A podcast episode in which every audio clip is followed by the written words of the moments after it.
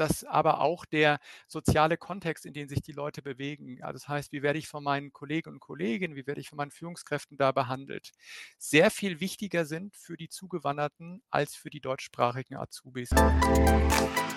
Diejenigen, die da mit besseren Voraussetzungen starten, die haben eine deutlich höhere Erfolgsquote hier neben diesen Hard Facts, was wir jetzt haben, wie Sprache, also muss die Leute sprachlich mit fit machen, aber muss sie eben auch kulturell fit machen. Der Düsseldorfer HR Podcast mit Professor Stefan Süß von der Heinrich-Heine-Universität.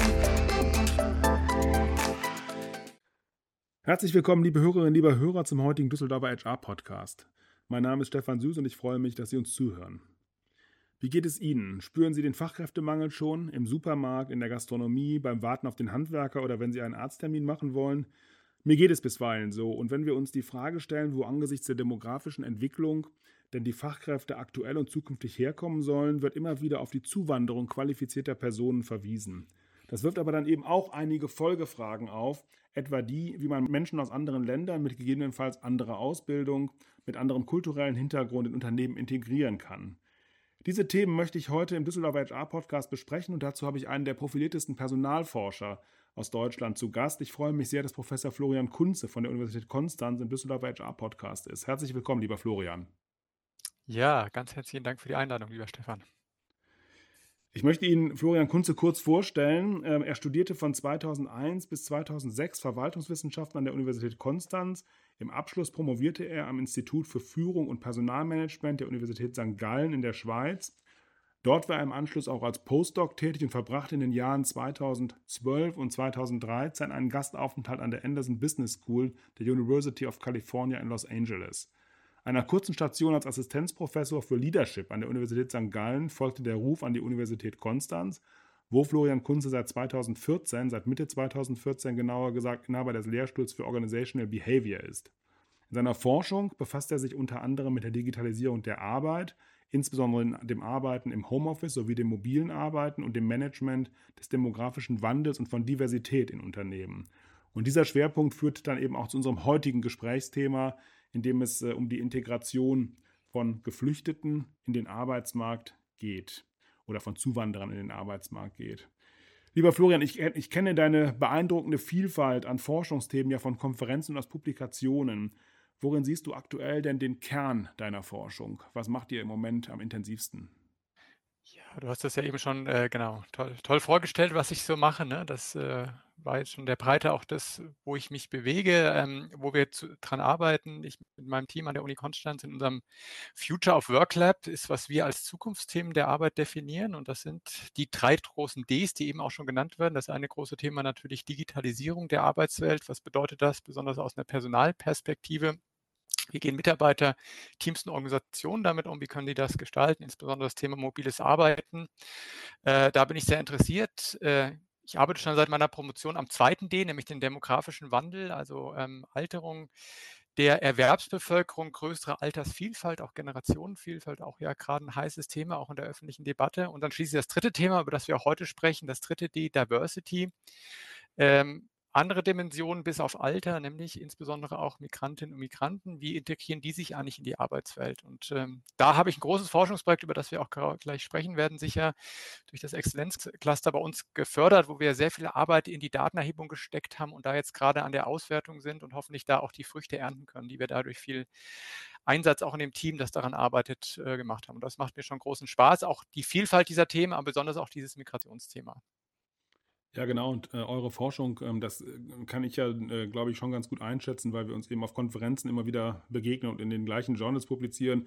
Ähm, eure Forschung befasst sich ja auch sehr intensiv mit diesen Themen und auch mit sehr modernen Methoden und äh, eben auch mit der Vielfalt der Zukunft der Arbeit. Insofern ist das schön, dass wir darüber reden. Wie gesagt, mit dem Schwerpunkt tatsächlich gleich auf das Thema äh, der äh, Integration von Zugewanderten in den Arbeitsmarkt. Ähm, ich habe da schon in der Anmoderation gesagt, der Fachkräftemangel ist allgegenwärtig. Wenn du jetzt mit Unternehmensvertretern oder mit öffentlichen Organisationsvertretern sprichst, also aus Verwaltungen, aus Ministerien, ähm, welche Beschreibung des Fachkräftemangels bekommst du eigentlich? Gibt es da besonders eindrucksvolle Beispiele, die vielleicht zeigen, dass Unternehmen da schon in sehr brenzligen Situationen sind oder dass es in der Verwaltung irgendwie hakt und stockt? Was ist da so dein Eindruck aus den Kontakten mit Unternehmen und Verwaltungen? Ja, also das ist in der Tat so. Ich glaube, das kriegen ja wahrscheinlich auch viele Zuhörerinnen und Zuhörer mit, dass dieses Thema Fachkräftemangel, was ja immer schon so rumgewabert hat, jetzt ziemlich konkret wird in ziemlich vielen Bereichen. Bisschen so wie der Klimawandel, wo man jetzt auch so merkt, das hat immer am Horizont irgendwie stattgefunden, aber jetzt werden da konkretere Implikationen für unseres tägliche Leben und Arbeiten und auch für die Dienstleistungen, die wir da auch als Kundinnen und Kunden von privatwirtschaftlichen Unternehmen, aber auch von der öffentlichen Verwaltung in Anspruch nehmen, irgendwie konkret. Und ich nehme das schon auch wahr, ähm, geht dir vielleicht auch so, dass man da natürlich, wenn man in den Themenbereichen jetzt arbeitet, wo es auch um das große Thema auch Arbeitgeberattraktivität geht, da schon eine zunehmende Nachfrage gibt und äh, eine zunehmende Nachfrage auch von gerade Unternehmen, die da sich vielleicht lange gar nicht mit beschäftigt haben. Zum Beispiel ein konkretes Beispiel, ich glaube, das war vorletztes Jahr, habe ich mit einer großen äh, Bäckereikette ein Projekt gemacht, äh, die sich da das erste Mal mit beschäftigt haben, weil die plötzlich gemerkt haben, ja klar, wir kriegen nicht mehr so einfach Leute, wir können unsere betrieblichen Tätigkeiten dann mehr aufrechterhalten, müssen Filialen schließen, weil einfach keine Arbeitskräfte mehr da vorhanden sind. Und genauso ist es im öffentlichen Dienst, auch da in der Tat äh, nimmt da der Leidensdruck oder der Handlungsdruck ziemlich zu, die ja noch vor 10, 15 Jahren, als wir noch einen ganz anderen Arbeitsmarkt hatten, ja eine ganz andere Arbeitsmarktsituation haben, wo viele eigentlich aufgrund der Sicherheit der Tätigkeit mhm. ähm, und der Anstellungsfähigkeit da dahin gegangen sind, das war gar kein Problem. Jetzt muss man sich plötzlich bewegen, überlegen, was macht unseren Job überhaupt aus und äh, gucken, dass da überhaupt die ja, Funktionalität äh, dieser öffentlichen Verwaltung auch aufrechterhalten werden. Und auch da bin ich in Kontakt zunehmend stärker auch aus dem Bereich. Also das finde ich schon sehr eindrücklich, dass das eben nicht nur in den Bereichen, das ist vielleicht der dritte Bereich, in dem, ja, wo, wo wirklich die Fachkräfte sind, also dann im, im, Industriebereich, auch im Mittelstand und so weiter, ist das ja schon länger Thema und wird jetzt auch zunehmend ein Thema. Also, also an, an allen Ecken nimmt das ja zu und viele nehmen das natürlich persönlich auf. Nochmal bei der Bäckereikette, auch bei mir um die Ecke. Meine nächste Bäckereifiliale, die ist jetzt schon seit sechs Monaten geschlossen hier um die Ecke, weil einfach keine Arbeitskräfte da mehr vorhanden sind. Ja, ich frage mich mal, ob das so ein bisschen so fast wie so eine Berufskrankheit ist, dass man, wenn wir jetzt durch die Welt gehen, dass wir irgendwo überall den Fachkräftemangel sehen oder ob es irgendwie allen so geht. Aber mir ging es gerade gestern so, als ich beim Supermarkt war und dann zu Fuß zurückging, da komme ich bei so einem kleinen Handwerksbetrieb vorbei und da habe ich jetzt zum ersten Mal gesehen, dass die von innen ins Fenster äh, so Zettel geklebt haben, Auszubildende gesucht und äh, Bodenleger gesucht und so weiter. Also das ist was, was wirklich sich in, im Stadtbild mittlerweile fast zeigt, dass, die, äh, dass Leute gesucht werden. Und wie du auch gesagt hast, in der öffentlichen Verwaltung ja auch sehr deutlich, die ja jahrelang eigentlich damit wenig zu tun hatte. Ähm, da merkt man es auch äh, hier in Düsseldorf oder auch in umliegenden Städten, dass da einfach Personalknappheit herrscht. Ähm, mein Düsseldorfer Kollege, der Volkswirt Jens Südekum, der übrigens vorher auch in Konstanz äh, eine Zeit lang war, der sah in der Dezemberfolge des Düsseldorfer HR-Podcasts im Fachkräftemangel das langfristig und schon heute spürbar größte Problem für die Wettbewerbsfähigkeit der deutschen Wirtschaft. Nun befasst du dich ja auch mit dem Thema, wir haben es gerade schon gehört, ähm, was man gegen Fachkräftemangel tun kann, nicht auf der volkswirtschaftlichen Ebene so sehr, sondern eben auf der betriebswirtschaftlichen Ebene ähm, eines äh, Unternehmens äh, oder von Unternehmen und Verwaltungen. Bevor wir da inhaltlich drüber sprechen, würde mich interessieren, wie bist du eigentlich dahin gekommen? Also was hat dich an diesem Thema, äh, an diesem D von den drei Ds, die du erwähnt hast, äh, das sind eigentlich ja zwei, Demografie und Diversität an der Stelle. Was hat dich daran so interessiert, das zu bearbeiten? Mhm. Also, was mich da, äh, motiviert, auch bei diesen gerade bei diesen beiden Themenbereichen, äh, ist das, wie du sagst, ich bin auch natürlich auf der betrieblichen Ebene unterwegs, guck, was sind da eigentlich da betriebliche Praktiken oder Policies, die man da ändern kann. Aber diese Themen, diese betriebswirtschaftliche Forschung in den Bereichen hat natürlich auch eine große gesellschaftliche Relevanz. Und das finde ich immer sehr motivierend, wenn es quasi aus diesen betriebswirtschaftlichen, in den betrieblichen Ergebnissen, die wir in unserer Forschung haben, auch eine zu größeren gesellschaftlichen Debatten, wie es jetzt hier bei diesen Fachkräftemangel und Migration, was ja in der Tat jetzt ein sehr auf aufgeladenes Thema, Thema aktuell ist, auch politisch, wenn man dazu auch Beiträge mach, äh, leisten kann über die mhm. Forschung, die wir betreiben. Das finde ich immer sehr motivierend. Dann lass uns doch mal reingucken in das, was ihr dazu gemacht habt. Ähm, äh, du hast mitgewirkt an der Studie, die heißt Integration at Work. Ne? Ich hoffe, ich habe das jetzt äh, richtig, ähm, äh, richtig rausgelesen. Und da geht es um Fachkräftemangel und die Integration von auszubildenden Unternehmen. Ähm, und zwar solchen mit einem Hintergrund der Zuwanderung. Ähm, vielleicht kannst du das einmal einordnen. Äh, was ist das für eine Studie? In welchem Zusammenhang steht die? Du hast das gerade schon mit dem Exzellenzcluster der Universität Konstanz in Zusammenhang gebracht. Also in welchem Umfeld sozusagen ist diese Studie und dieses Projekt entstanden? Genau, kann ich gern, gern ein bisschen einordnen. Also das ist ein größer angelegtes Forschungsprojekt Forschungsprojekt, hatte ich vorhin schon gesagt, ähm, auch ein anspruchsvolles, aufwendiges Forschungsprojekt, ähm, das gefördert wird durch den sogenannten Exzellenzcluster. Also wer da noch nicht so mit zu tun hat, das ist quasi eine zusätzliche Bundesförderung, die es gibt für manche Unis in Deutschland. Und damit man Exzellenzuni gibt, muss man Forschungsschwerpunkte haben. Und da haben wir in Konstanz zwei davon. Das eine ist äh, kollektives Verhalten, das ist eher ein äh, naturwissenschaftlicher Bereich. Und das andere nennt sich breit ähm, politische Dimensionen von Ungleichheit. Und da sind wir 25 Forschende zusammen aus verschiedenen Disziplinen, Sozial- und Wirtschaftswissenschaften, also Soziologie, Politikwissenschaft ähm, und auch der Ökonomie zum größten Teil und arbeiten da an Themen der gesellschaftlichen Ungleichheit, also sehr breite Themenbereiche. Und eins der Themen ist eben auch, wie man Minderheiten in der Erwerbsbevölkerung vielleicht besser integriert. Und da sind mhm. wir unterwegs mit diesem Integration at Work Projekt. Und das ist quasi ähm, ein Projekt, da arbeite ich mit soziologischen Kollegen, auch Wirtschaftspädagogen sind da mit dabei. Es geht hier um die duale Berufsausbildung in dem Projekt. Das heißt, wir begleiten Auszubildende über die Ausbildung. Und das, warum wir da gestartet sind, es gab ja die große Zuwanderungswelle auch in Deutschland jetzt in mehreren Wellen von auch von Geflüchteten. Es gibt auch eine sehr viel stärkere auch wirtschaftliche ähm, Migration in Deutschland natürlich zunehmend. Und ähm, was man dann sieht, insbesondere bei Auszubildenden, äh, wenn man sich da einfach die, auf der Makroebene die Zahlen anguckt, ist, dass die Abbruchquote von Azubis mit Migrationshintergrund, besonders ausländische Azubis, deutlich erhöht ist im Vergleich zu deutschen Azubis. Und das ist da schon so ein Befund, der da ist. Und was uns jetzt konkret passiert, was passiert eigentlich da konkret im betrieblichen Alltag, wenn diese Azubis neu anfangen? Meistens, wenn die zugewandert sind, auch die erste Kontakt mit der äh, deutschen Arbeitsumgebung ähm, und auch mit den äh, ersten Kontakt mit den Betrieben. Das heißt, vom Tag eins der Ausbildung versuchen wir diese Azubis zu begleiten mit einer ganz dichten Befragung. Wir haben da extra ein Smartphone-App entwickelt, mit denen wir die Azubis über die ganze dreijährige ähm, Ausbildung versuchen, kontinuierlich zu befragen und sozusagen von Anfang an zu gucken, wie ist auch der soziale Kontext, in dem sie sich am Arbeitsplatz bewegen, was machen die Organisationen, was machen die Führungskräfte? Und wie wirkt sich das längerfristig darauf aus, wie zufrieden die sind, wie leistungsfähig motiviert sie sind, aber insbesondere auch auf die Abbruchquoten und versuchen dadurch rauszuarbeiten wissenschaftliche Ergebnisse. Da kann ich gleich was zu sagen, was wir da auch für wissenschaftliche Papiere zu haben, aber auch die große Praxisimplikation.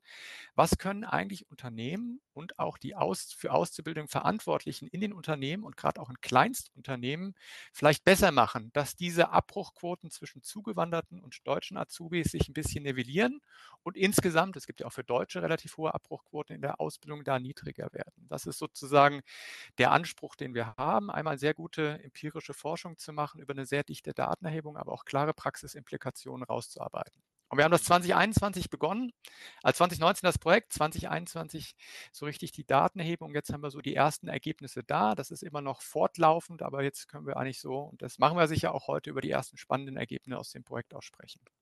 Genau, machen wir gleich im übernächsten Schritt. Ich habe eine, eine Nachfrage noch, äh, vielleicht ist das noch äh, äh, sozusagen etwas illustrativer dann. Wie hoch sind denn die Abbruchquoten eigentlich so im Durchschnitt? Was, was sind die Zahlen, von denen wir da ausgehen müssen?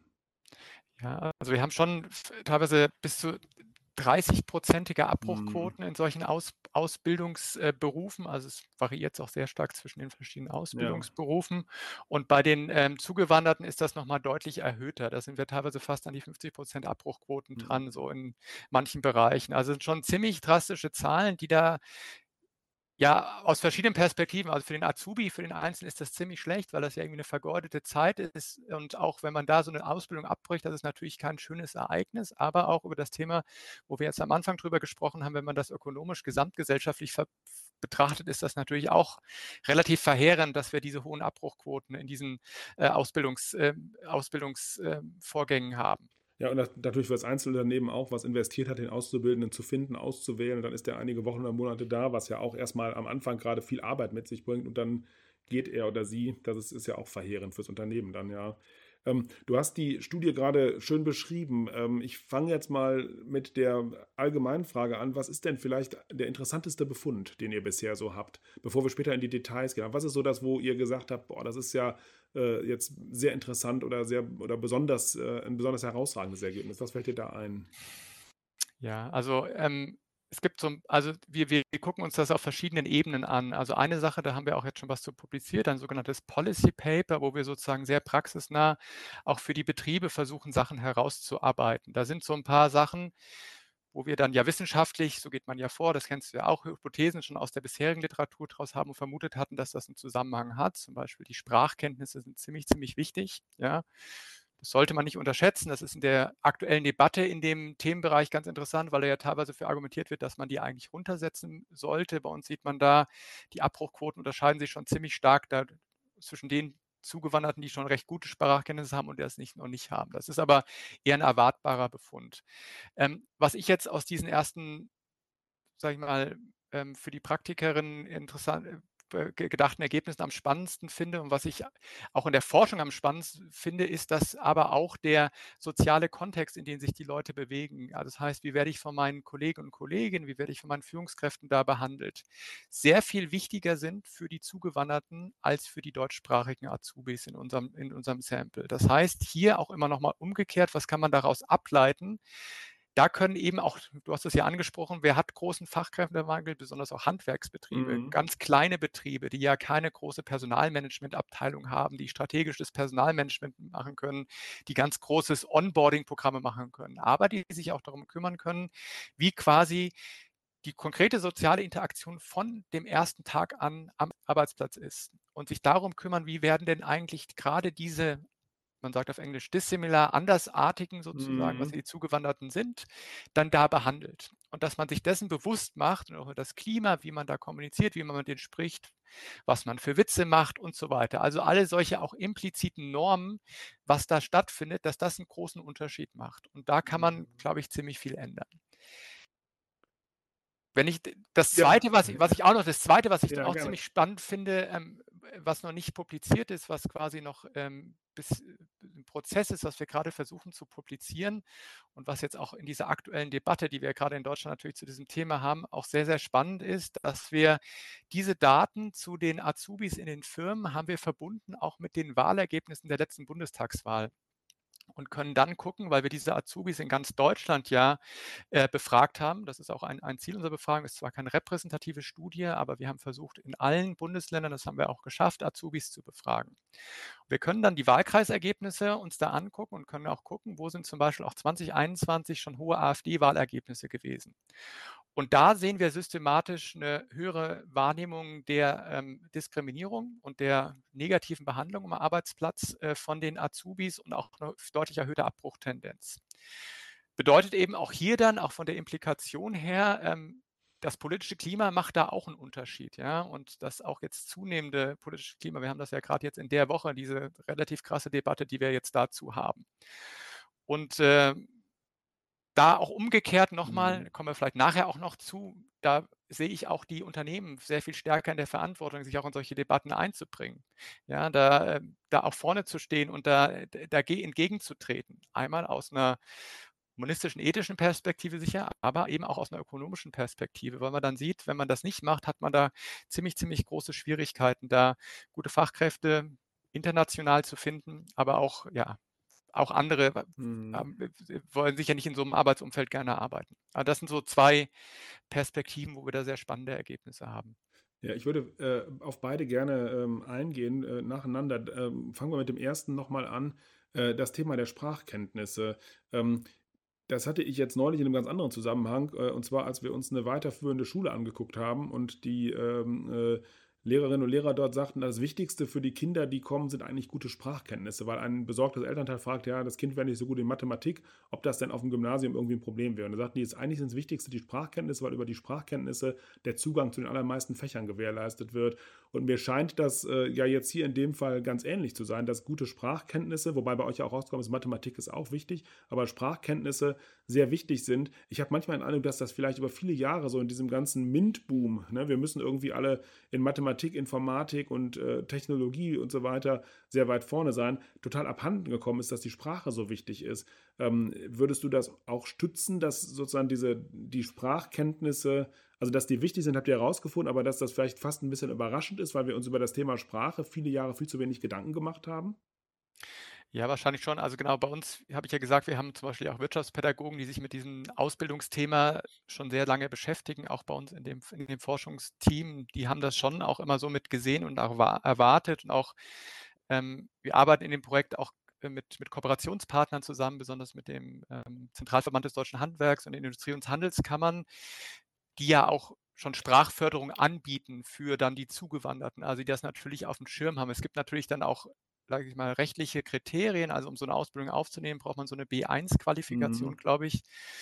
Aber das ist ja jetzt aus meiner Sicht, wenn man das jetzt hier so sieht, ist eigentlich so das Minimum. Dann kann man ganz gut in so einem Alltagsumgang sozusagen schon kommunizieren, die meisten, aber da ist man noch nicht natürlich in komplexeren äh, Interaktionen und wenn das auch eine komplexere Ausbildung ist mit komplexeren Aufgaben, man arbeitet dann in irgendwelchen Teams, dann wird es oder mit Kundinnen und Kunden, dann wird das gleich ziemlich schwieriger. Und was man jetzt genau, das ist ein wichtiges Thema, ja, glaube ich, auch ein schulisches Thema, ne, dass mhm. man da viel investieren muss, dass wir da viel mehr machen müssen, um gerade die auch die Kinder aus migrantischen Familien, auch teilweise von ja. denen, die schon lange hier sind, da wirklich fit zu machen von Anfang an, weil das setzt sich dann natürlich fort über die gesamte Ausbildungslaufbahn und auch noch Berufslaufbahn, wenn man das am Anfang irgendwie verpasst. Also das ist da einmal so eine politische Aufgabe auch, aber auch bei denen, die man jetzt quasi aktiv anwirbt, das wird jetzt ja auch probiert, ne? also dass man das verstärkt, dass Deutsche noch aktiv im Ausland in, in diesen Mangelberufen Leute anwirbt ähm, ja, dass man das auch fördert. Andererseits ist das natürlich, ich hatte gerade vor ein paar Wochen auch einen Podcast,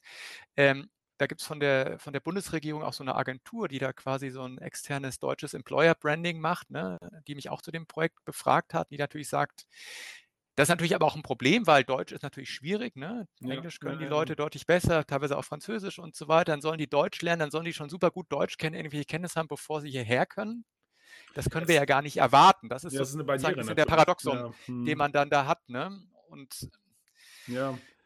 Aber was dann wiederum auch bedeutet, ähm, das ist dann auch jetzt, wenn man auf die Firmen guckt, ja kein abgeschlossenes Thema, wenn die Leute in die Ausbildung reinkommen, sondern da muss auch noch weiter Förderung dann stattfinden. Ne? Das, wenn, die genau, Leute, ja. wenn die Firmen die Leute weiter halten wollen und voranbringen, müssen sie die weiterqualifizieren, auch über dieses B1-Niveau hin, hinaus. Ja.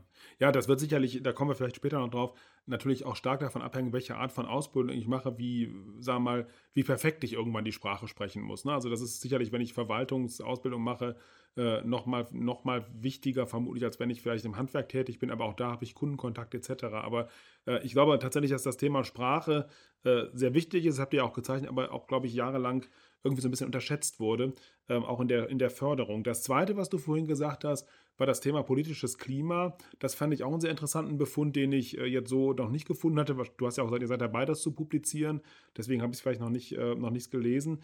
Ähm, vielleicht nochmal dazu dann die, ähm, die Frage, deine These vorhin war oder das Ergebnis ist, dass, die, dass das politische Klima, wenn das eher rechter ist, ähm, äh, den Abbruch der Ausbildung positiv beeinflusst. Das heißt, die, das heißt, die Leute tendieren dann mehr zur Ausbildung, weil sie sich vielleicht nicht so ja, unterstützt, willkommen, wie auch immer fühlen. Und daraus äh, hättest du, hattest du abgeleitet, dass die Unternehmen dafür einiges auch tun müssen, zu sagen, wir brauchen diese Personen, wir brauchen die Zugewanderten, wir müssen ihnen auch ein freundliches Klima schaffen. Ist das so richtig zusammengefasst? Ja, also genau, das, äh, was wir konkret sehen, ähm, wozu das führt, ist, dass es, äh, der englische Begriff ist Social Undermining, also dass die mhm. Leute schlecht behandelt sich fühlen von ihren Kolleginnen und Kollegen am Arbeitsplatz. Das ist sozusagen sowas, eine indirekte Diskriminierung, die dann ansteigt, wenn die Leute, wenn die Migranten in einem Umfeld arbeiten, wo eher dieses rechte Klima herrscht. Dann gibt es zwei Möglichkeiten, wie dann Firmen reagieren können, was sie machen können. Sie können versuchen, natürlich dieses interne Klima bei ihnen zu verbessern ne, und sogar intern bei sich eine Blase zu schaffen und dagegen zu arbeiten und dann mhm. inklusives Klima zu schaffen. Das andere wäre aber auch äh, die Aufgabe quasi eher aus der Organisation raus, auch in der politischen Debatte und gerade auch in der regionalen politischen Debatte, da Flagge zu zeigen, nach vorne zu treten, zu sagen, so geht es jetzt nicht, wir können hier nicht so ein Klima schaffen, was jetzt ja gerade wirklich in vielen Regionen in Deutschland wirklich entsteht oder auch schon da ist, ne? dass quasi gegenüber Andersartigen und Zugewanderten einfach ablehnend ist. Ne? Und dann sagen, nee, das geht nicht. Und wir haben da eben auch in dieser politischen Debatte die Aufgabe dazustehen. Und ich kann mich erinnern, ohne die Zahlen ganz genau zu haben, dass es zum Beispiel äh, vor Weihnachten mal von, von der Wirtschaftswoche oder von Handelsberg eine Umfrage gab und den, den DAX-Konzernen. Und da haben sich sehr, sehr wenige überhaupt dazu positioniert und einfach weggeduckt mhm. jetzt zu dieser ganzen Debatte. Ne? Also wie sieht das denn jetzt aus? Ne? ist das jetzt auch ein Thema, wo sich irgendwie Firmen auch als ja, CSA-mäßig als äh, in gesellschaftlichen Debatten einbringen müssen. Und das wäre sozusagen auch eine Dimension, denke ich, wo es da eine zentrale Aufgabe gibt. Und auch die Verbände, ja, die, die das zum Teil machen, aber das ist natürlich auch schwierig, sich dann dahin zu stellen in der aktuellen aufgeladenen Debatte zu diesen mhm. Migrationsthemen. Ja, so IAKs und Handwerkskammern und so weiter, genau. die das, ja, ja.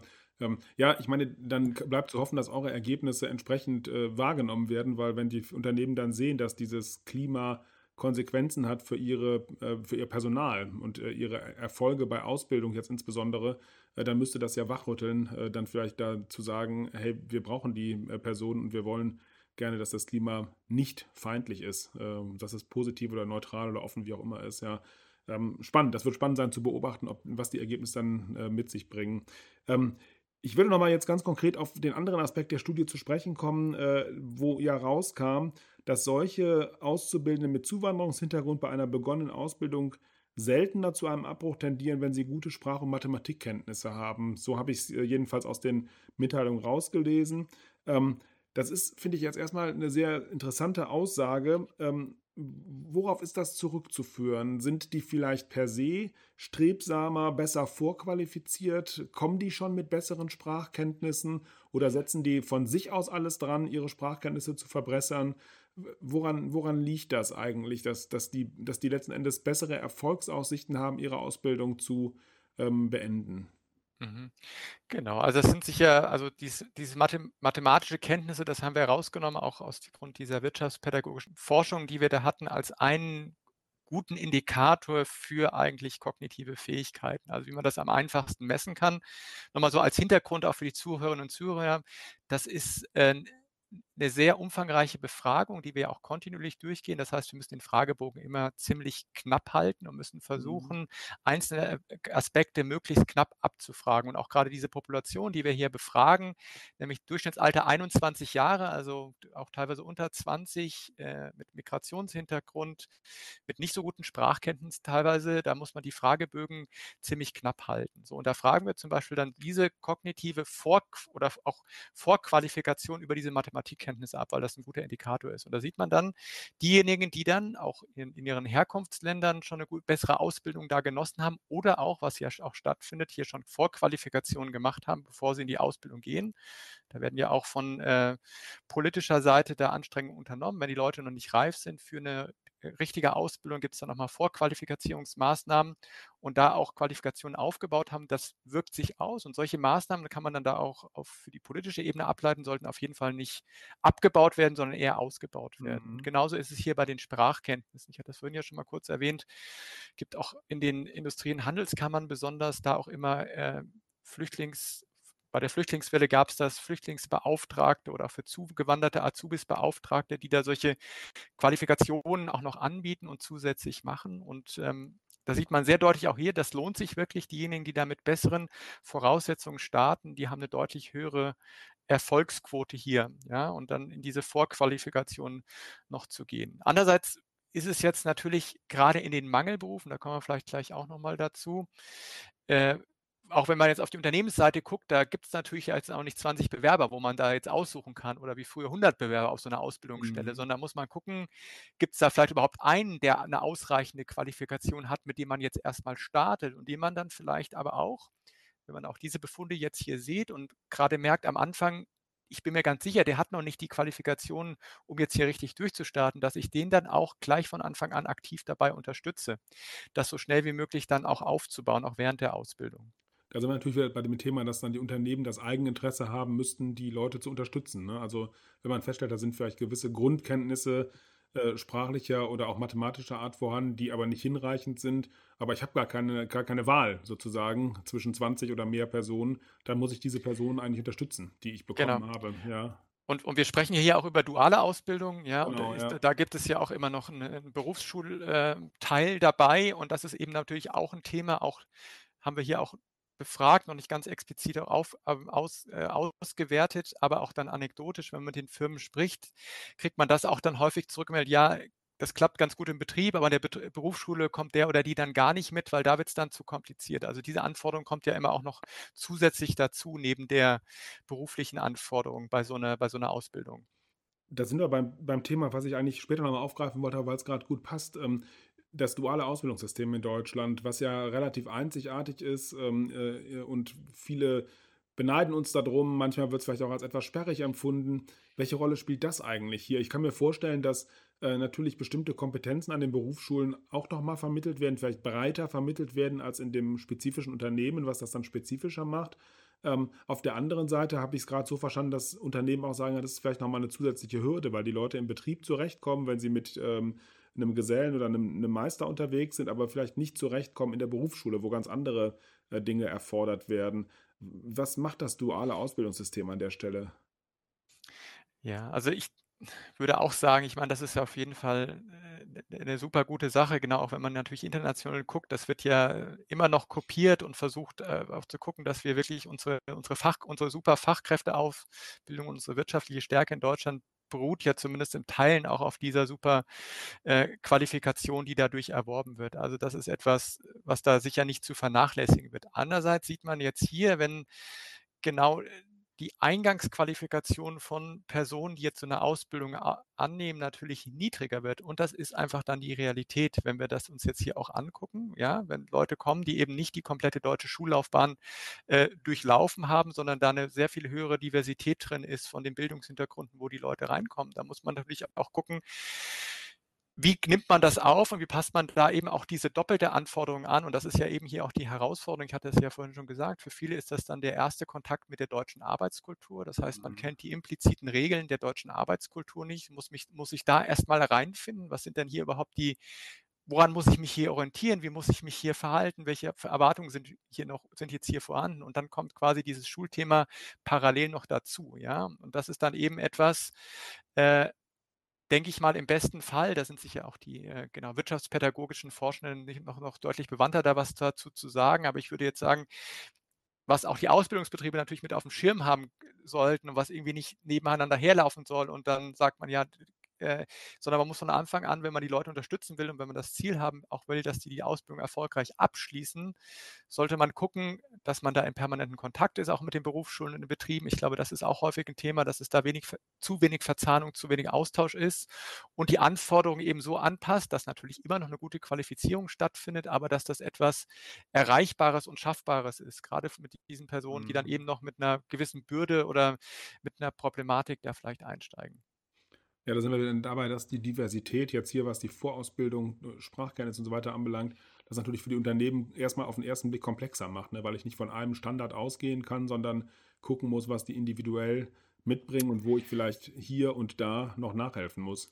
Genau, und das ist eben auch die große Herausforderung, was man dann sieht. Da muss man sehr viel individualisierte Lösungen machen, als man das mhm. in der Vergangenheit gemacht äh, hat, wo man gesagt hat, ich habe den einen Standard, nur kann ich das durchziehen. Und jetzt muss ich sozusagen, aber das bringt eben dieser gedrehte Arbeitsmarkt jetzt auch mit sich, ja, genau, wie eben schon mal angesprochen, wenn ich einigermaßen passende Leute habe, muss ich gucken, wie bringe ich die sozusagen hier voran. Und ich muss mich dann eher an denen orientieren, als ich früher den Anspruch hatte, ja, die müssen alle sich daran orientieren, was wir für Standards von uns, von der Unternehmung hier haben.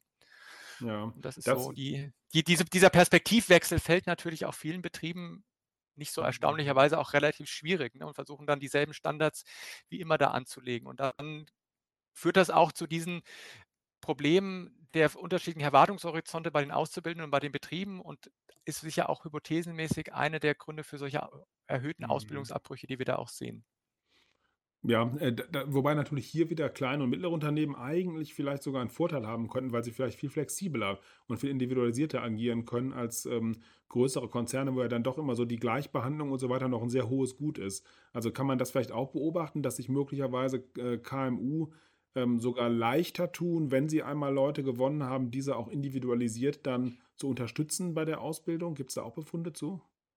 Also haben wir jetzt unseren Daten jetzt noch nicht, aber auch wieder, wenn wir damit, ist, ist, also auch wer da bei uns jetzt mitgemacht hat, das ist vielleicht auch nochmal ganz interessant als, als Hintergrund, das ist ja, wie gesagt, keine repräsentative mhm. Stichprobe. Mhm. Das ist eher auch schon eine Stichprobe, wo äh, jetzt Unternehmen mitgemacht haben, die sich schon auch mit dem Thema befassen, ja, und die da eher auch schon Aktivitäten unternehmen und die dann teilweise auch schon längere Erfahrungen haben, jetzt zugewanderte Auszubildende mit auf, äh, äh, einzubinden und auszubilden. Und da wenn man mit denen gesprochen hat, was wir auch dann regelmäßig machen und mit denen auch im Austausch sind, sieht man da auch teilweise über die Zeit auch immer sehr gute Erfolgsgeschichten. Auch gerade bei kleineren Unternehmen, die sagen, ja, ich habe mich da gut drauf eingestellt, ich kann mit dem Kontext angehen, ich weiß, wie ich damit umgehen muss und die das dann auch über Jahre oder über solche Ausbildungszyklen immer wieder erfolgreich machen. Insofern würde ich anekdotisch da durchaus zustimmen. Ähm, andererseits kann man sagen, wir haben ja noch so einen dritten Bereich, kommen wir vielleicht gleich noch dazu, wo wir auch Befunde haben. Ähm, wo dann große Unternehmen eher im Vorteil sind, hatte ich vorhin schon mal kurz angesprochen. Also gibt es sowas wie so Einführungsprogramme eigentlich, wo die Leute erstmal standardisiert in die Unternehmenskultur, in die Arbeitskultur eingeführt werden. Und das findet natürlich eher in größeren Unternehmen stärker statt, die mehr Ressourcen zur Ver Verfügung haben. Was wir auch sehen, wo die äh, Personalauswahl systematischer ist, auch da ist dann bis besserer Azubi-Organisationsjobfit da. Auch das können größere Organisationen eher besser machen. Ne? Ja. Also da gibt es auch bei sozusagen auch auf der Gegenseite bei den groß, groß, größeren Unternehmen auch Vorteile bei der Ausbildung, da was systematisch machen. Aber auch gerade die Kleinstunternehmen haben große Potenziale, haben große Chancen. Wir hatten ja vorhin schon drüber gesprochen, auch bei dieser konkreten Arbeitskultur einfach da anzusetzen. Ja, genau. Ich hatte den Gedanken deswegen, weil die Großunternehmen natürlich, wie du es auch gerade angedeutet hast, oft eine sehr professionelle Personalarbeit machen mit standardisierten Auswahlverfahren, standardisierten ähm, Onboarding-Prozessen und so weiter. Ähm, aber die KMU das ja nicht machen, ist auch ganz klar. Die haben ja auch nicht so viele Auszubildende oder vielleicht pro Jahrgang nur einen oder eine, die sie einstellen. Dafür ich aber gerade die Individualisierung, diese spezifische, äh, stärker betonen könnten und ich glaube, da vielleicht dann ihre Nische finden müssten, äh, um dann attraktiv zu sein. Ähm, ich würde noch mal eine andere Frage stellen wollen. Man hört oft, dass wenn ähm, man Geflüchtete oder Zugewanderte integrieren möchte in die in Unternehmen, dass es da bestimmte Hürden gibt. Anerkennung von Abschlüssen, ähm, beispielsweise Anerkennung von Schulabschlüssen, Anerkennung von äh, Vorerfahrungen und so weiter. Ist da auch was drüber bekannt? Also gibt es da rein, wie soll man sagen, rechtliche ähm, oder äh, ja, eigentlich sind es rechtliche Hürden, die Unternehmen vielleicht davon abhalten könnten, sogar entsprechende Personen zu, äh, zu beschäftigen? Ja, also das haben wir nicht explizit jetzt in der Studie drin, aber das ist natürlich, äh, genau, wenn man sich mit dem Themenbereich beschäftigt, ein, ein großes Thema. Also ähm, wo ja jetzt auch, glaube ich, soweit ich da informiert bin, jetzt gerade aktuell auch politische Anstrengungen unternommen genau, werden, ja. ne, da die Hürden, Hürden runterzusetzen. Ähm, das ja, wir hatten eben über das Thema ja Qualifikation, auch diese duale Ausbildung gesprochen. Das ist ja auch in unserer deutschen Kultur sehr stark verankert, dass sozusagen auf Qualifikation und Abschlüsse sehr starker Wert gelegt wird und unsere deutschen Abschlüsse da als den höchsten Standard angesetzt werden und es sehr schwierig ist, sozusagen adäquat äh, ausländische Abschlüsse da anerkannt zu bekommen in vielen, vielen Bereichen. Und das ist da große Abwehrtendenzen auch von vielen, vielen Berufsverbänden, glaube ich, gibt, ähm, mhm. ähm, das so zu machen. Und ähm, wir hatten ja schon mal über das Thema eben gesprochen, äh, Attraktivität im Ausland. Also jetzt neben den Geflüchteten, das ist natürlich mal ein Thema für sich, aber wir wollen ja sozusagen, aus meiner Sicht müssen wir daher auch viel stärker hinkommen, äh, gerade die gut qualifizierten Leute in den Ländern rekrutieren, die jetzt nicht aus äh, Asylgründen hierher kommen, sondern die aufgrund von wirtschaftlichen Perspektiven hierher kommen. Und da sind wir natürlich in einem internationalen massiven Wettbewerb. Und äh, wenn wir da äh, nicht so aufstellen, dass wir da relativ unbürokratisch, natürlich schon nach, nach gewissen Standards solche Abschlüsse auch gut anerkennen und den Leuten hier eine Chance geben, dann werden wir da ziemlich auf verlorenen Posten stehen und stehen da auch schon so. Ne? Also das ist sicher etwas, wo sich sehr, sehr viel mehr bewegen muss. Und soweit ich das mitbekommen habe, liegt das ja auch zum Beispiel daran, genau, die müssen ja teilweise im Ausland erstmal beantragt werden. Und das ist ein sehr, sehr zäher bürokratischer Prozess, bis man überhaupt eine Rückmeldung kriegt. Wenig digitalisiert. Ne? Also es müsste eigentlich ja sehr stark eigentlich über ein zentrales Portal ablaufen wo man da relativ schnell Rückmeldung kriegt und dann auch weiß, wo man da dran ist und auch die Standards, die man eigentlich braucht, um dann hier einen Arbeitsplatz äh, zu bekommen und auch anzunehmen und was wird dann anerkannt und nicht. Und da sind wir, glaube ich, ja noch äh, ziemlich weit von entfernt. Aber da ist natürlich auch ein großer Handlungsbedarf da, sich da, wie gesagt, auch mhm. äh, gut aufzustellen.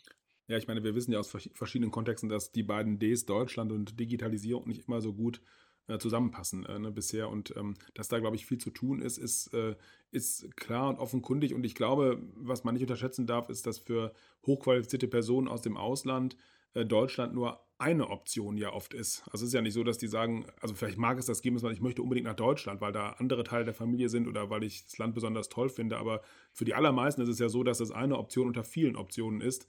Ähm, äh, und äh, ich glaube, dann sind solche Hürden dass man das nicht digital oder nicht, nicht umfassend digital hinbekommt, dass man äh, Abschlüsse vielleicht nicht anerkannt bekommt und so weiter, doch sehr nennenswert und könnten dazu führen, dass dann Personen sich für andere Länder entscheiden. Und das wäre natürlich äh, in der gegenwärtigen Situation dann fatal. Ähm, ich würde noch mal gerne auf die Frage sozusagen zurückkommen. Ihr habt zu Auszubildenden geforscht, ihr forscht zu Auszubildenden. Kann man denn die Erkenntnisse auch auf nicht Auszubildende, also auf, ich sag mal, ähm, schon ähm, äh, ausgebildete Personen, auf Fachkräfte übertragen? was deren Integration in Unternehmen anbelangt. Das, da werden wahrscheinlich Sprachkenntnisse, Mathematikkenntnisse etc., soziales Klima auch eine Rolle spielen, oder?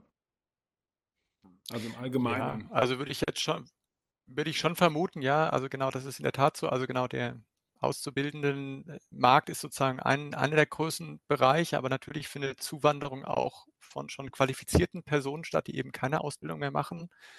Und auch da würde ich sagen, genau, dass dieser äh, soziale Kontext und auch, dass für diese Gruppe auch ne, systematisch ein Onboarding stattfinden sollte. Ne? Das ist sicher hier, würde ich auch so unterstützen und auch sagen, genau, dass das eben nicht nur auf ähm, sich auf Azubis beschränken sollte, sondern auch wenn Unternehmen, und das wäre ja auch nochmal hier die breitere Perspektive, im größeren Maße jetzt internationale Beschäftigte einstellen und das besonders jetzt neu machen, also besonders Besonders sollte man aufmerksam sein, auch jetzt nochmal so als Empfehlung, wenn jetzt hier Personalverantwortliche auch aus Unternehmen zuhören, wenn das eine neue Situation ist, die das Unternehmen oder auch Teams dann durchrüttelt, die das einfach nicht gewöhnt sind, die keine Erfahrung haben, solche anders Leute mit einer anderen Perspektive äh, mit, mit anderen Hintergründen sozusagen da äh, zu integrieren. Das ist erstmal eine Herausforderung. Das ist ja immer so, wenn man dann solche Vielfalt einführt in solchen Teams und die muss man eben aktiv gestalten. Und das ist sicher dann auch der Fall, wenn ich das nicht nur mit Azubis habe, sondern dass, wenn ich das auch mit erfahrenen Beschäftigten habe. Ja. Ähm, auch hier wird wieder deutlich, dass so die Frage, welche Werte ein Unternehmen hat, ne, dass das offenbar ähm, wichtig an der Stelle ist. Also Offenheit ist da sicherlich äh, sehr hilfreich äh, angesichts dessen, was du geschildert hast. Das spricht ja das Thema Organisations- oder Unternehmenskultur an. Ich würde nochmal auf auf das, was wir oft als Landeskultur bezeichnen, äh, zu sprechen kommen äh, und die Frage stellen, ähm, welche Rolle kulturelle Unterschiede eigentlich spielen. Gibt es in euren Zahlen oder in euren Überlegungen oder auch in der Literatur über eure Studie hinweg denn ähm, äh, irgendwelche Hinweise darauf, dass je nach kultureller Herkunft der Personen dass äh, die Integration in den Arbeitsmarkt oder in Unternehmen leichter oder schwerer ist? Kann man da irgendwas zu sagen? Also ist so dieses vielbeschworene Konstrukt der kulturellen Nähe bzw. kulturellen Ferne ähm, hier relevant? Also, dass vielleicht der Österreicher äh, oder der Schweizer in Konstanz eher zu integrieren ist als jemand aus dem fernen Osten oder aus, aus Afrika oder so, liegt auf der Hand. Aber kann man da generell was zu sagen? So zu diesem Thema kulturelle Nähe, kulturelle Ferne? Mhm. Also Genau, kennst du ja wahrscheinlich auch die Literatur dazu. Ähm, wir, versuchen das gerade in verschiedenen Studien, auch bei Doktoranden von mir, die dazu arbeiten, äh, da so Kennzahlen zu entwickeln, das ist gar nicht so einfach, ja, die, mhm. diese Messung, was ist eigentlich Kultur und wie sind diese Kultur, kulturellen Unterschiede? Es gibt ja diese Globe-Studie, die sich ja aber nicht oh, so wirklich etabliert hat, sozusagen mit diesen sehr holzschnittartigen Stereotypen, Einordnungen, auch die Messungen der kulturellen Unterschiede da in verschiedenen Kulturkreisen. Ähm, man kann so kulturelle Dist Distanzen sich schon angucken und also in, in einer Studie haben wir das auch mal versucht. Also würde man, und da sieht man schon auch so ein bisschen, was man erwarten würde. Also, dass natürlich jetzt, wenn man aus dem europäischen Kontext kommt, wie du schon gesagt hast, wenn man sogar aus dem deutschen Kontext kommt, ist es natürlich deutlich einfacher, sich auch eine, mhm. eine deutsche Arbeitskultur einzufügen. Wenn wir jetzt Leute haben, die aus natürlich eine ganz andere Prägung haben in ihrer Jugend, in ihrer Jugendzeit, also zum Beispiel aus die viele Geflüchteten aus, aus Syrien uns angucken oder Leute, die auf, aus Afghanistan zu uns kommen, wo wir auch einige in unserer Studie drin haben, ähm, ist es natürlich noch, ne, noch mal eine größere Herausforderung. Das immer nicht bedeutet, dass das natürlich, dass es, dass es, dass da die, die, der Abbruch schon klar ist, aber da muss man sich natürlich nochmal spezifischer mit beschäftigen, was ich vorhin auch schon gesagt habe.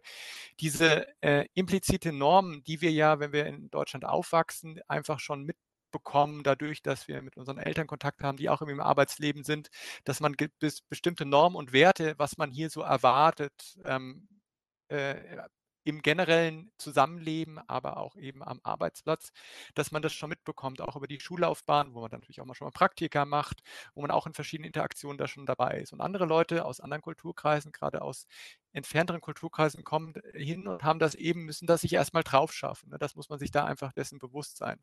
Und das ist deshalb sicher schon ein Thema und umso entfernter die Leute dann hierher kommen. Wir sehen dann ja auch häufig, auch wenn man sich dann anguckt, in den Medien ist das ja auch häufig, Leute, die mit der ersten Flüchtlingswelle dann jetzt hierher gekommen sind, jetzt im, letzten Jahrzehnt dann jetzt schon super integriert sind, super Karriere machen. Also sieht man ja auch sozusagen aus Einzelperspektiven schon, was es da für tolle Potenziale gibt. Aber in der Breite ist das eben neben diesen Hard Facts, was wir jetzt haben, wie Sprache, also muss die Leute sprachlich mit fit machen, aber muss sie eben auch kulturell fit machen. Ne? Das ist sozusagen auch etwas, mhm. was dann aber auch, um da nochmal darauf zurückzukommen, etwas, was auch in den Betrieben stattfinden muss. Ne? Man darf eben nicht die Erwartung haben, die wissen von Anfang an alles, was die Erwartungen sind. Nee, das wissen die eben nicht, ja, mhm. sondern da muss ich klar kommunizieren, da muss ich die Leute reinbringen, da muss ich sie ranführen. Ja, ich glaube, dass das ähm, ein ganz wichtiger, äh, ganz wichtiger Punkt ist und den Betrieben das sozusagen bewusst sein muss, dass eben da keine fertigen Fachkräfte kommen. Das ist bei sozusagen äh, Auszubildenden, die aus Deutschland kommen, ja ähnlich, aber dass hier noch Personen kommen, denen einfach vielleicht bestimmte Automatismen, bestimmte Mechanismen, bestimmte Werte fehlen, weil sie ihnen noch nicht zugänglich waren in ihrer bisherigen Sozialisation. Und die muss man ihnen wahrscheinlich noch stärker äh, versuchen zu vermitteln, ähm, äh, als, als das bei einem Auszubildenden wäre, der die deutsche Schullaufbahn meinetwegen durchlaufen und sein Leben lang hier äh, aufgewachsen ist, was ja auch völlig wertfrei ist, weil die Personen einfach aus einem anderen Hintergrund kommen ne, und äh, diese Automatismen eben nicht haben. Ähm, was ist denn, jetzt haben wir über die Unternehmen gesprochen und ich würde in der übernächsten Frage nochmal auf die Politik zu sprechen kommen und jetzt zwischendurch nochmal das Individuum mir ähm, äh, äh ansehen wollen was erwarten, was kann man denn erwarten von den Leuten, die sozusagen hier in den Arbeitsmarkt integriert werden wollen? Ähm, was müssen die denn mitbringen und was müssen die vielleicht auch selber, selber sich äh, sozusagen ähm, äh, ranschaffen, damit sie integriert werden? Also wir erwarten bestimmte Sachen von Unternehmen und von der Politik, aber beim Individuum gibt es ja auch eine bestimmte, gibt auch bestimmte Notwendigkeiten. Was ist das eigentlich, was, was, das Individu was das Individuum machen muss? Ähm, ja, also das Erste, was wir sehen, ist ja auch so ein Befund sozusagen auf dieser Individualebene, also diese Sprachkenntnisse, Mathematikkenntnisse, also meine eigene Qualifikation, an denen kann ich natürlich arbeiten, haben wir ja schon drüber gesprochen.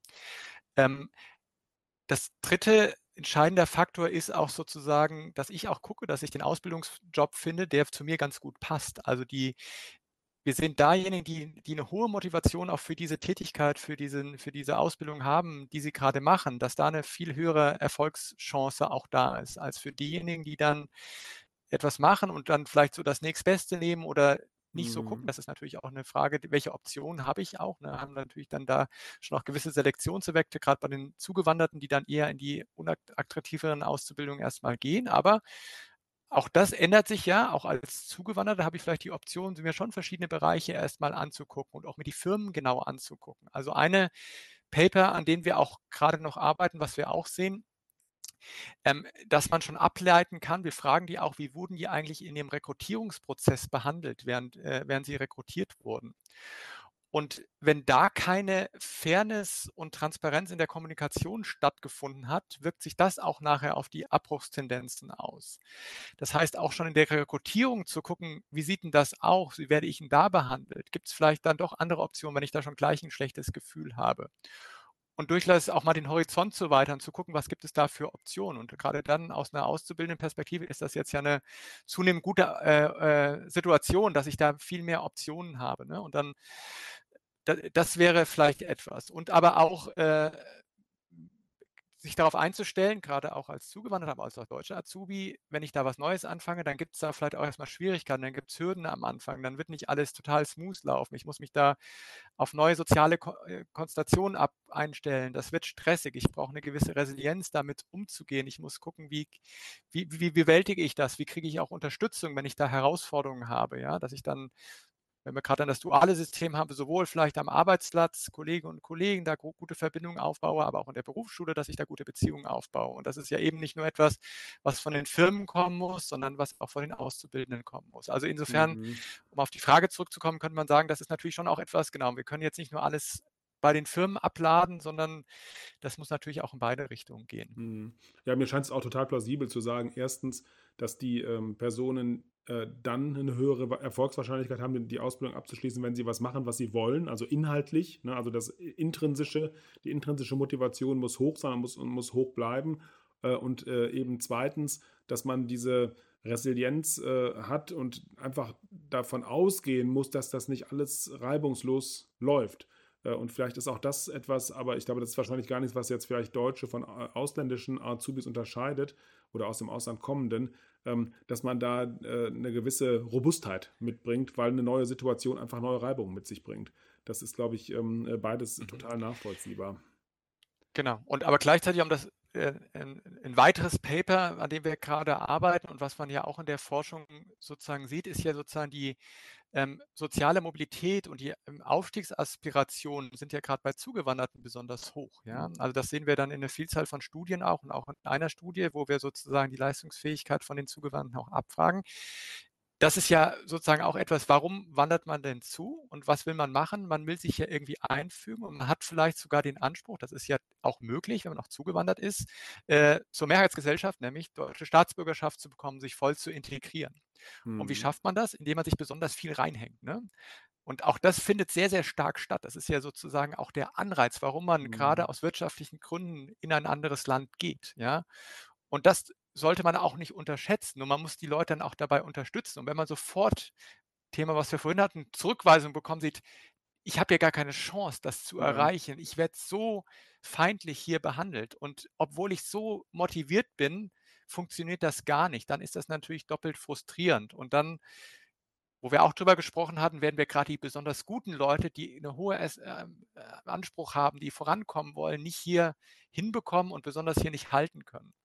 Weil auch das sieht man ja, in den Medien gab es immerhin schon einige solcher Bereiche, wo man dann sagt, wir haben dann äh, in zum Beispiel im Pflegebereich, da wird ja auch international rekrutiert, auf den Philippinen zum Beispiel, im Kosovo und so weiter.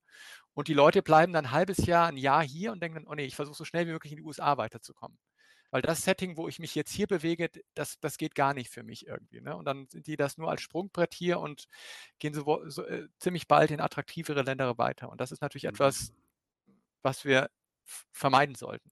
Ja klar, weil dann natürlich die Fachkräftelücke äh, wieder aufbricht, nicht dauerhaft ge äh, geschlossen war und natürlich die Unternehmen äh, in die Individuen investiert haben, die dann äh, nach einer gewissen Zeit in ein anderes Land weiterziehen. Das ist, ist natürlich der denkbar schlechteste Weg. Ähm, bei den Ausführungen vorher, die du gemacht hast, wurde eigentlich das Bild, glaube ich, sehr rund, ne, dass man gesehen hat, ähm, es geht erstens um das Individuum, was äh, motiviert sein muss, was qualifiziert sein muss, vor, gut vorqualifiziert sein muss, ähm, äh, offen sein muss für neue Erfahrungen, Resilienz mitbringen muss. Es geht dann aber auch weiter zu den Unternehmen, die unterstützen müssen und auch sehen müssen, dass das besondere Voraussetzungen sind, die die Personen mitbringen. Ähm, äh, und das, was ja auch äh, wichtig ist, ist dann sozusagen das allgemeine Klima im Unternehmen, aber auch darüber hinaus, weil wir gelernt haben, dass das offenbar etwas ist, was die Motivation ähm, der Beschäftigten und der Auszubildenden ihre Ausbildung zu machen stark beeinflusst. Insbesondere wahrscheinlich bei schwierigen Situationen. Also wenn diese Resilienz vielleicht nicht vorhanden ist oder aufgebraucht ist oder punktuell nicht vorhanden ist und dann noch ein äh, vielleicht irgendwo feindliches oder zumindest nicht unterstützendes Klima ist, ist das wiederum was, was den Austrittswunsch aus der Ausbildung äh, begünstigen würde. Also insofern finde ich, passen diese ganzen Aspekte sich gerade sehr gut zum Gesamtbild zusammen, äh, was das Thema anbelangt. Wenn ich jetzt noch nicht aufgezählt habe, aber da möchte ich zum Abschluss nochmal gerne darauf zu sprechen kommen, ist die Politik. Denn gerade beim Thema Zuwanderung, du hast das auch mehrfach angedeutet, haben wir ja ein politisches Thema, ein politisch umstrittenes, aufgeladenes Thema, ähm, äh, wonach eigentlich seit Jahrzehnten, muss man sagen, nach Lösungen gerungen wird. Ähm, was kann man denn von der Politik verlangen oder erwarten, was sie noch besser machen müsste, äh, deiner Erfahrung nach und vielleicht auch basierend auf den Ergebnissen der Studie? Wo hapert es da? Und wo ist auf politischer Ebene Handlungsnotwendigkeit gegeben? Ja, also genau. Also auf jeden Fall, das, das Thema jetzt Migration und Politik hat natürlich jetzt massiv viele Facetten, jetzt gerade aktuell. Wenn man jetzt aktuell, äh, wenn man konkret auf die Studie von uns guckt, äh, auf jeden Fall diese Vorqualifikation, Unterstützung bei Qualifizierung äh, viel stärker unterstützen. Wir hatten ja darüber gesprochen, gerade eben schon bei denjenigen, die dann jetzt hier konkret kommen, in den Beruf gehen, aber noch viel mehr natürlich auch in den Schulen, ne? dass man da vorher schon guckt, dass man die Leute wirklich, wirklich gut fit macht. Und äh, das Schlimmste, was ja passieren kann, ist, dass die Leute genau abbrechen, überhaupt keine Berufsabschlüsse haben und dann irgendwie durchs Erwerbsleben gehen müssen mhm. oder überhaupt dann äh, genau irgendwann in, jetzt in Bürgergeld kommen und dann überhaupt nichts mehr beitragen können, auch zur Gesellschaft. Also auch allein aus der Perspektive diese Qualifizierungsanstrengung da äh, zu machen. Ähm, das andere ist aber, wo wir auch drüber gesprochen haben, natürlich das, das gesamte Klima jetzt, was wir haben, was aus meiner Sicht in die Debatten, wo wir jetzt hier reinkommen, natürlich massiv schädlich ist für dieses ganze Thema. Also das wird natürlich wahrgenommen in Deutschland, wenn man sich anguckt, was jetzt zu der Debatte jetzt diese Woche zu diesem schlimmen Wort, wie nennt sich es, Remigration, was da plötzlich aufkommt. Wenn ich das jetzt als Migrant in Deutschland wahrnehme, teilweise auch diejenigen, die schon lange hier sind, das ist ja wirklich, wirklich schlimm, so wie man da in die Ecken gedrängt wird. Und gleichzeitig wird das natürlich auch international wahrgenommen, dass man sich überlegt, gehe ich in so ein Land, wo so ein Klima herrscht, wo ich so über Migrantinnen und Migranten gesprochen wird. Ob, das ist zum glücklicherweise natürlich noch nicht irgendwie in der Regierung angekommen, aber es, es, findet in öffentlichen Debatten statt und da ist natürlich eine noch viel stärkere Positionierung da und äh, notwendig sozusagen und das jetzt aufzugreifen und wie es jetzt ja auch stattfindet, dass da klar dagegen gegangen wird, weil ähm, das, das, können wir uns aus den ökonomischen Perspektiven nicht leisten, aber das sollten wir uns natürlich auch aus, aus demokratischen Perspektiven nicht, nicht leisten. Und das sind sicher die, die breiten, breiten Debatten, die, wir da ab, die da ablaufen. Und mhm. gleichzeitig vielleicht auch nochmal diese Themen, gerade in den Ländern, wo wir jetzt hohe Zuspr Zustimmungswerte, jetzt noch in den Umfragen, aber vielleicht dann zukünftig auch noch stärker bei den Wahlen, auch für die AfD haben,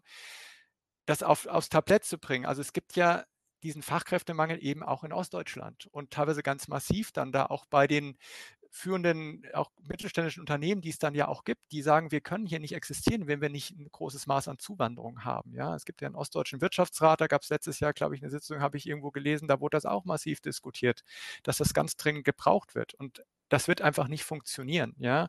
Und dass da auch in diesen Debatten ganz konkret vor Ort nochmal, was bedeutet das denn jetzt hier, wenn wir da nicht hier auch eine Willkommenskultur haben, besonders eben nicht nur von Geflüchteten, sondern von qualifizierter Zuwanderung, dass das einfach eine, eine Notwendigkeit ist. Und da eben vielleicht auch irgendwo noch an die Rationalität von Leuten stärker ranzukommen hm. und darüber zu argumentieren. Das wäre vielleicht noch eine weitere Perspektive. Ja, vielleicht ist das äh, in der Tat ein guter Umgang mit dem Thema, äh, dass man äh, Personen, die dem feindlich oder ablehnend oder vielleicht auch nur neutral gegenüberstehen, äh, über das ökonomische Argument stärker bekommt als über humanitäre, ethische, moralische Argumente. Und wie du schon zu Recht sagst, ist es ja so, dass ähm, in bestimmten Regionen, in denen ähm, rechte Politik hohe Zustimmungswerte hat, der Fachkräftemangel da ist und man eigentlich so eine Abwärtsspirale vermuten muss fast, dass wenn dann aufgrund des Klimas Unternehmen dort ähm, äh, die Leute nicht bekommen und weggehen, die wirtschaftliche Situation der Region noch schlechter wird.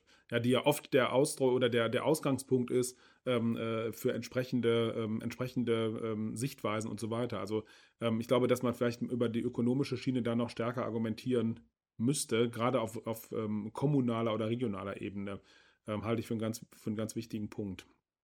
Habe ich noch irgendwas nicht gefragt zu eurer Studie, Florian? Also irgendwas, was, was du noch erzählen konntest? Sonst hätte ich noch eine, eine ganz andere Abschlussfrage. Aber ich will zumindest die Gelegenheit geben, wenn es noch irgendeinen Befund gibt, den wir noch nicht besprochen haben, dass du den noch platzieren kannst.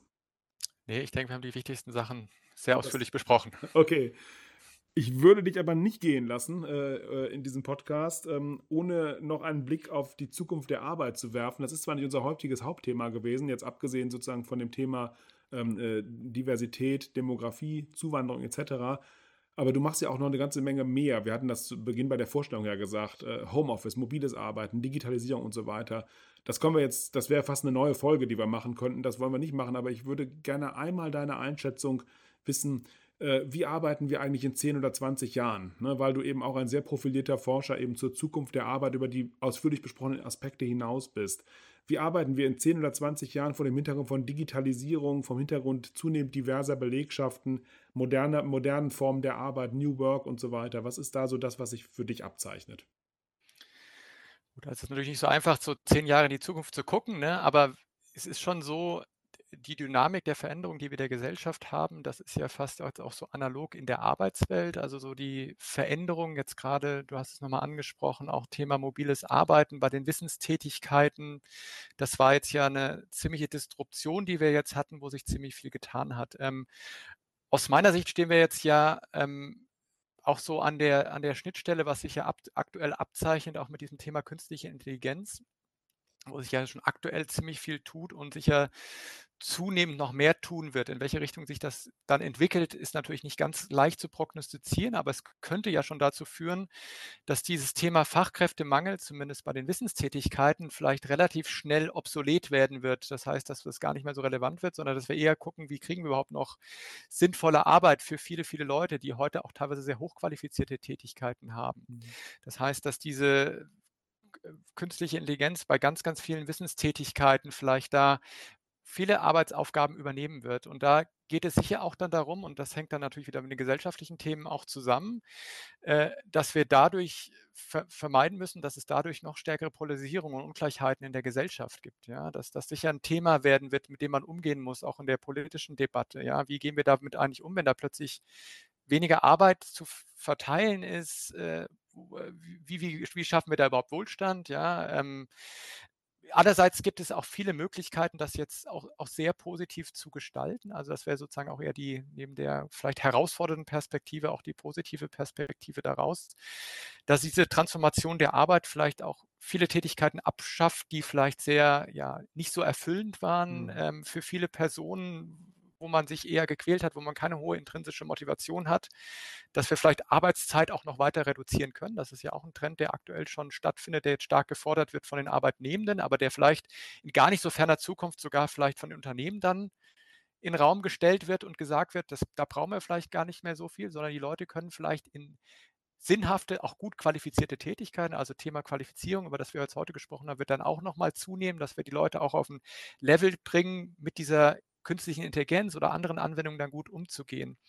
Ähm, alles das sind Riesenaufgaben, aber ich glaube, da gibt es auch viele Gestaltungsmöglichkeiten, wie man da hinkommt und wie man, glaube ich, ja, ein, ein Arbeitsumfeld schafft, wo äh, viele, hoffentlich viele Beschäftigte gerne arbeiten, sinnvoll arbeiten, aber immer auch noch wertschöpfend arbeiten. Und da müssen wir uns, glaube ich, alle auf den Weg hinbegeben. Ja, eine schöne Zusammenfassung der drei Ds, mit denen du dich in deiner Forschung äh, beschäftigst. Digitalisierung, jetzt am Ende nochmal etwas stärker als bisher im Podcast.